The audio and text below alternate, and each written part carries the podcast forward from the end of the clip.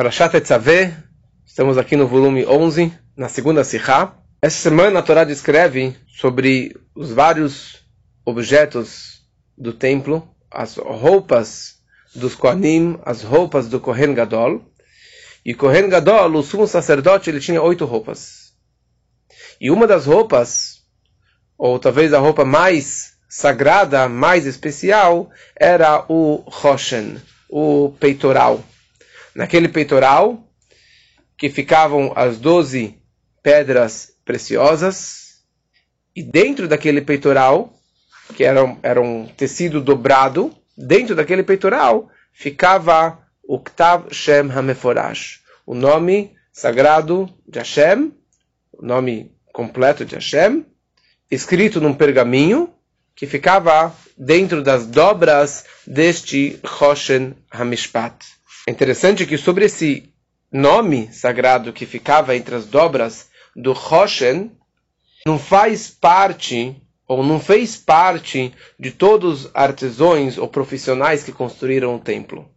Tudo Moshe passou para o Betzalel e para os outros profissionais para costurarem, para fazer a, a, a para fazer as outras roupas. Mas escrever esse nome sagrado, isso era um sod, era um segredo entregue para Moshe Rabbeinu, que Hashem entregou diretamente para Moshe Rabbeinu, e ele, Moshe, escreveu com Kedushá, e isso era Maseh Shamaim. Era um feito celestial, quer dizer, algo muito, muito sagrado, muito especial para conseguir escrever num pergaminho o nome de Hashem. Tem outro nome que se chama o Orim Vetumim. Tem o Roshen Hamishpat, que era o peitoral. Às vezes é chamado de Roshen e às vezes é chamado de Roshen Hamishpat. O peitoral do julgamento. Mishpat é julgamento. E tem um segundo nome que se chama Urim Vetumim. Urim Vetumim normalmente é conhecido que quando as pessoas ou quando o povo tinha alguma dúvida, tinha uma, alguma situação de, de uma guerra, eles tinham dúvida se ir à guerra ou não ir à guerra. Então, o tribunal ia ao Kohen Gadol e perguntava ao Kohen Gadol, perguntava para Deus, devemos ir à guerra ou não devemos ir à guerra? E o peitoral, as pedras preciosas, as doze pedras, elas brilhavam as letras, porque cada, cada pedra representava uma letra do Aleph Beit, porque tinha o nome dos, das doze tribos e mais alguns nomes escritos nessas pedras, gravados nessas pedras. Então as letras elas brilhavam, era um, um computador da época, né? As letras brilhavam e dessa forma respondia às perguntas que o povo tinha, se ir à guerra ou não ir à guerra. Então isso era o Urim Vetumim. Urim vem da palavra de Meir, de ilumina, iluminar, de or, de luz. Vetumim é de tam, o metamem, que fazia perfeita a situação, que respondia àquela situação.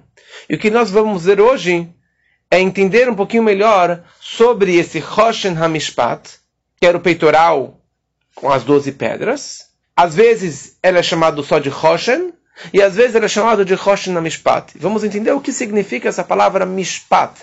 Da onde que vem essa palavra Mishpat? Veremos três explicações.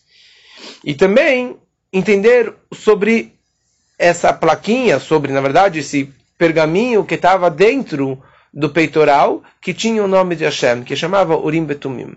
Será que são duas coisas independentes? Será que são dois objetos independentes ou se um completa o outro? Vamos começar aqui na Sikha. O Rebbe explica na Pasuk, el choshen et aorim vetatumim. É muito bom, nesses casos, abrir o Humash, se for o caso, abrir o Humash em português com o Urashi. Aqui a Torá descreve, no capítulo 28, Hafret, no versículo Lamed 30, mishpat, coloque o Urim Betumim no peitoral do julgamento, e ele estará sobre o coração de Aaron quando ele vier diante de Deus. Aaron carregará o julgamento para os filhos de Israel diante de Deus para sempre. E aqui Urash explica a palavra Urim Vetumim. Isso se refere à inscrição do nome explícito de Hashem que foi colocado dentro das dobras do Roshen, e através do qual se iluminava, que isso significa Urim, de Meir, as suas palavras, e fazia perfeitas, que isso significa Vetumim, de Metamem, as suas palavras. Pois o Rashi continua. No segundo templo, o Beit HaMikdash Hasheni, no segundo Beit HaMikdash, havia o Roshen, havia o peitoral. Porque o sumo sacerdote, o Kohen Gadol, não podia fazer seu serviço com roupas faltando. Qualquer uma das oito peças necessárias para o seu serviço, ele não podia fazer o trabalho nenhum dia, muito menos no Yom Kippur, faltando umas das oito roupas. Mas aquele nome não estava dentro dele. Nós sabemos que no segundo Beit HaMikdash faltou cinco objetos que havia no primeiro templo. Por exemplo, no segundo Beit HaMikdash não tinha arca sagrada. Nós sabemos que 40 anos antes da destruição do primeiro templo foi enterrado a arca sagrada. E foi guardada e não voltou no segundo templo. E uma segunda coisa que não voltou no segundo templo é o Urim Vetumim, este pergaminho com o nome explícito de Hashem. Ou seja, tinha o peitoral com as doze pedras, sem o pergaminho dentro. E o Rashi continua explicando. Devido a esse nome, o peitoral foi chamado de juízo, de mishpat. Como está dito, e perguntará para ele o juízo do Zurim. Isso é um versículo na Parashá Pinchas, lá em Bamidbar. Ou seja, por causa deste nome sagrado, o peitoral tinha o nome Roshen Hamishpat. Roshen é o peitoral, mas o peitoral do julgamento. Por que é chamado de julgamento? Por causa do pergaminho que estava dentro dele. Que o pergaminho fazia um julgamento. Qual julgamento? Quando o povo tinha dúvidas de fazer ou não fazer, ele fazia o julgamento. E o Rashi continua explicando o seguinte. Segundo o Rashi desse versículo 30. Ed Mishpat ben Israel, o julgamento para os filhos de Israel. Porque é chamado de Mishpat, né, que, o, que o Aaron carregava o julgamento para, o, o, para os filhos de Israel. Por que é chamado de julgamento? A respeito do qual eles são julgados e admoestados. Nishpatim venochachim aliadó tanto para fazer algo como para não fazer. Então, por que é chamado de mishpat, de julgamento? Porque quando eles estavam numa situação de dúvida de fazer algo ou não fazer algo, este peitoral com o, o pergaminho, ele brilhava as letras de, fa de fazer algo ou não fazer algo. Então isso seria um, não é bem um julgamento, mas é uma situação de, de, de saber fazer ou não fazer. Decisão. De uma decisão. Continua o Rashi traz uma segunda explicação.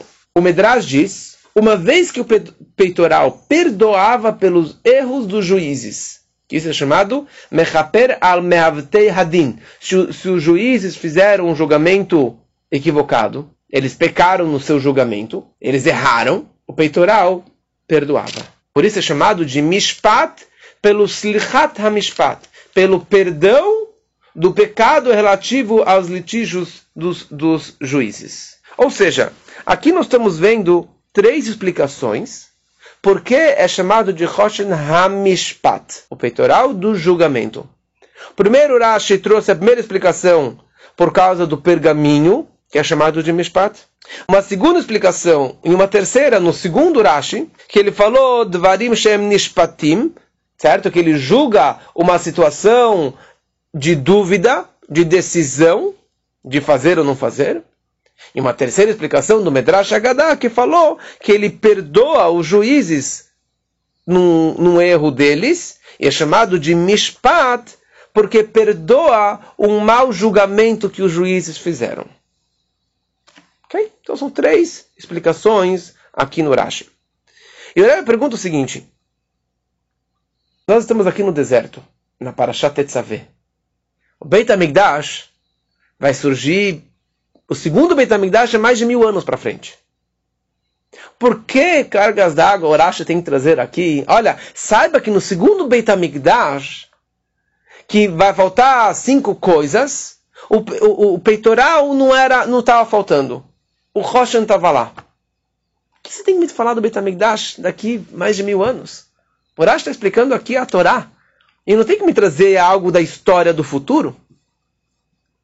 E também aqui o Urash, ele traz um versículo Shenemar Lob Mishpat Aurim, me perguntará para ele o juízo dos Urim, que isso aqui é um, é um versículo do Humash Bamidbar, daqui dois livros, na Parashah Pinchas.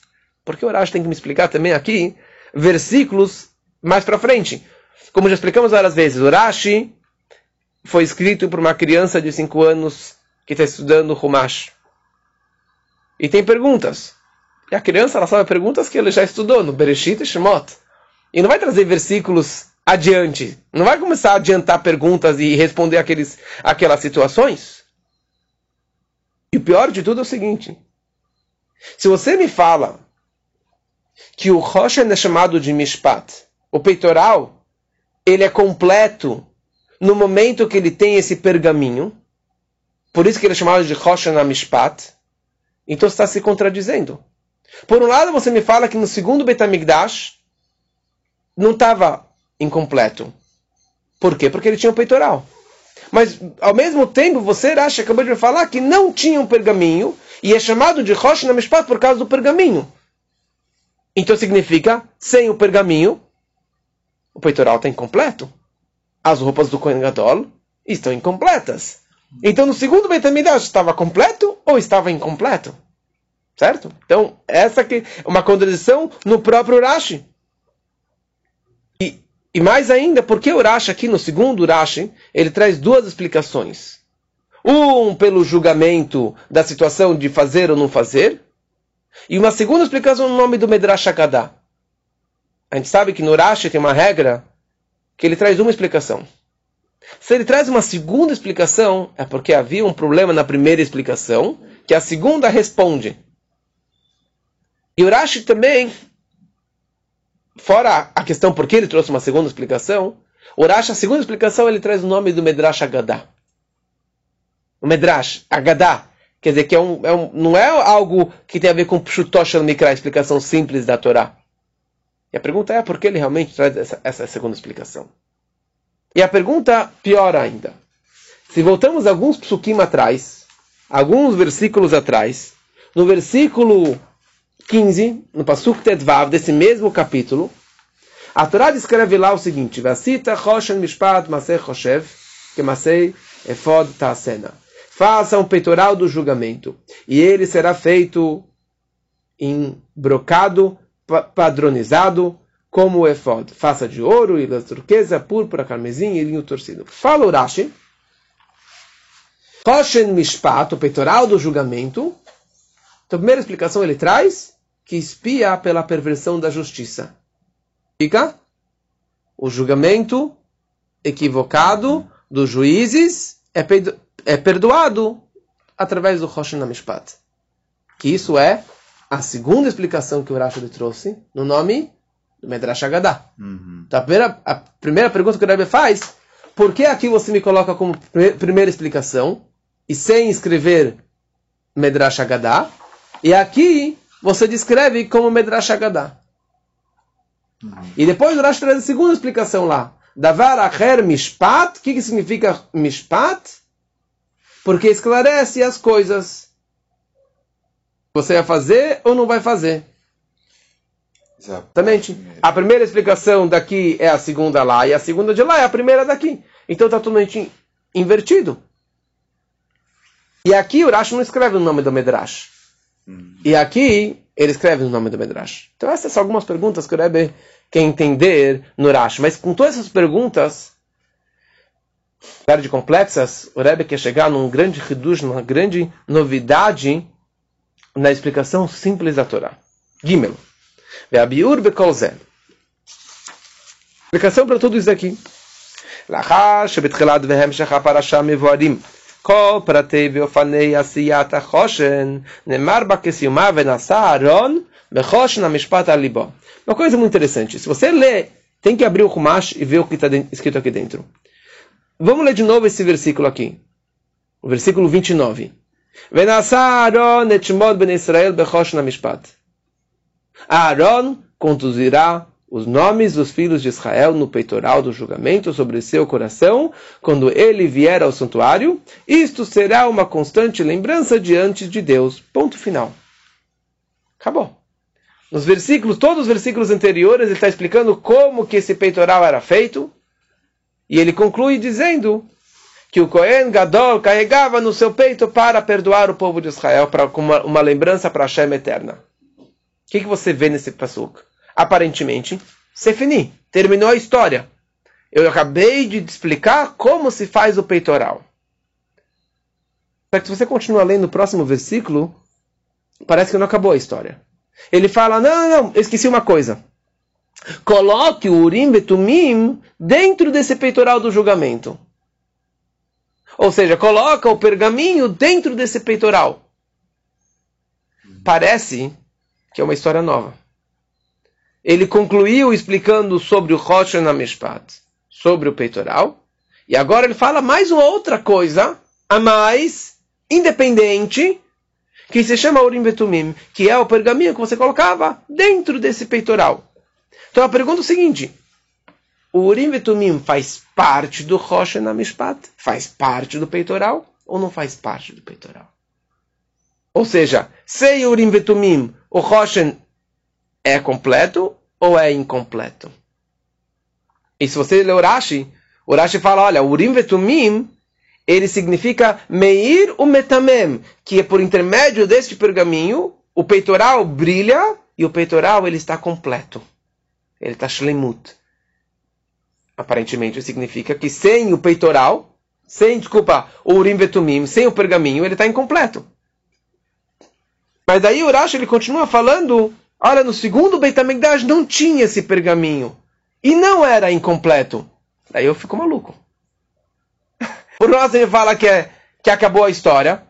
Depois ele me fala que o, que o pergaminho ele completa o peitoral.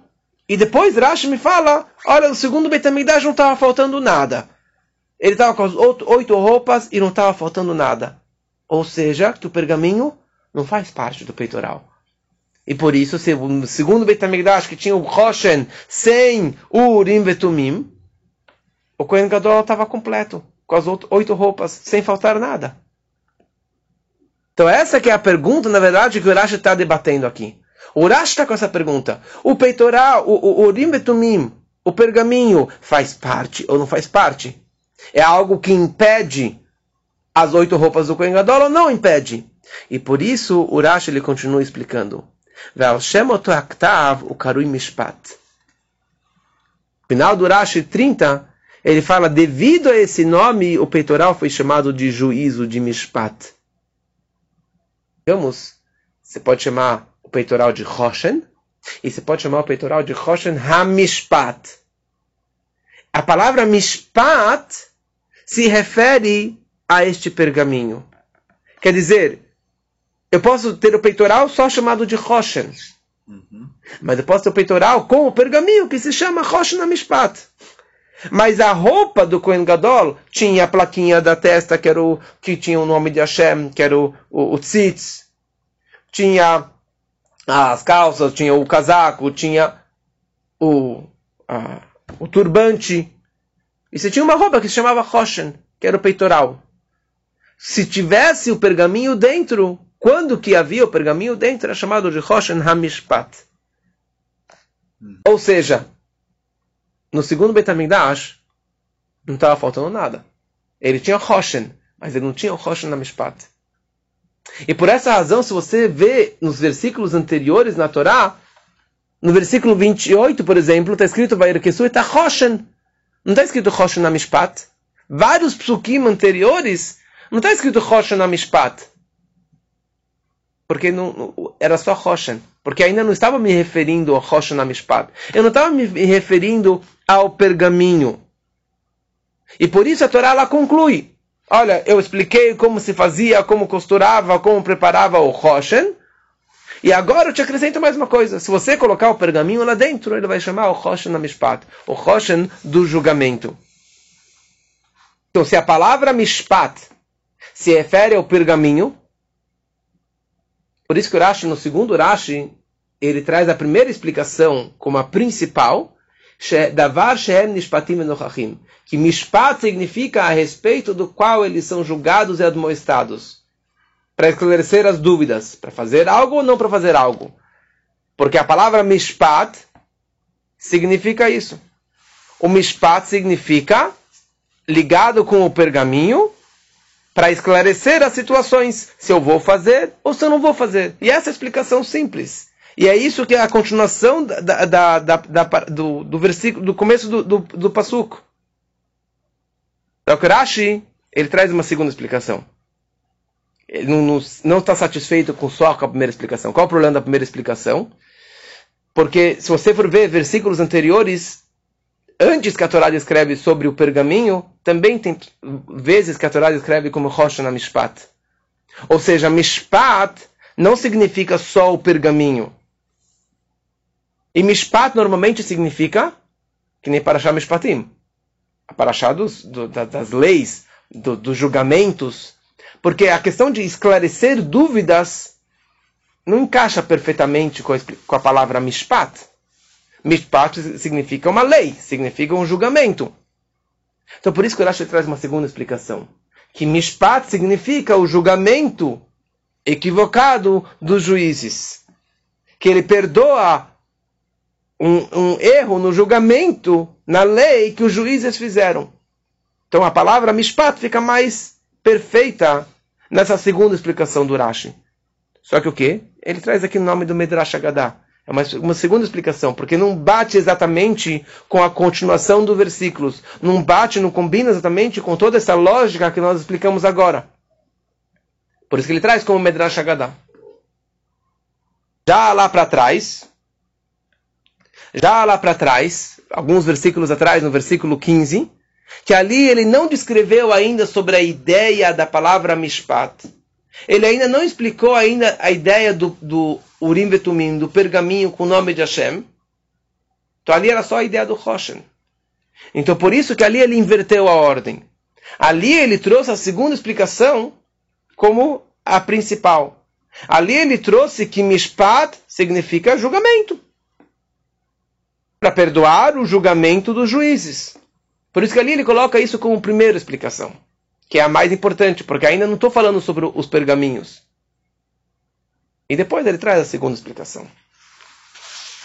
Só para concluir essa lógica, Mishpat se refere ao pergaminho. Mas Mishpat também se refere em fazer ou não fazer, esclarecer dúvidas. E Mishpat se refere a perdoar os os juízes, o erro dos juízes. Então o que acontece no segundo Betamigdash? Esse que é o punchline da Sihá. O que acontece no segundo Betamigdash? E não tinha o pergaminho. O Kohen Gadol deixou de ser Kohen Gadol? Não. O Kohen Gadol deixou de ter a santidade? Não. O Roshen deixou de, de ter o papel dele? Não deixou de ter o papel dele. Continuou funcionando. É isso que o Rebbe continua explicando é uma coisa maravilhosa no, no, no rei. Meyeina shetorab pirojrash lefanenu. Mevoar b'chassidut, explicado na Hassidut, que a diferença entre o primeiro Betamigdash e o segundo Betamigdash, que aparentemente, como falei antes, estava faltando cinco coisas no segundo Betamigdash que, no, que tinha no primeiro,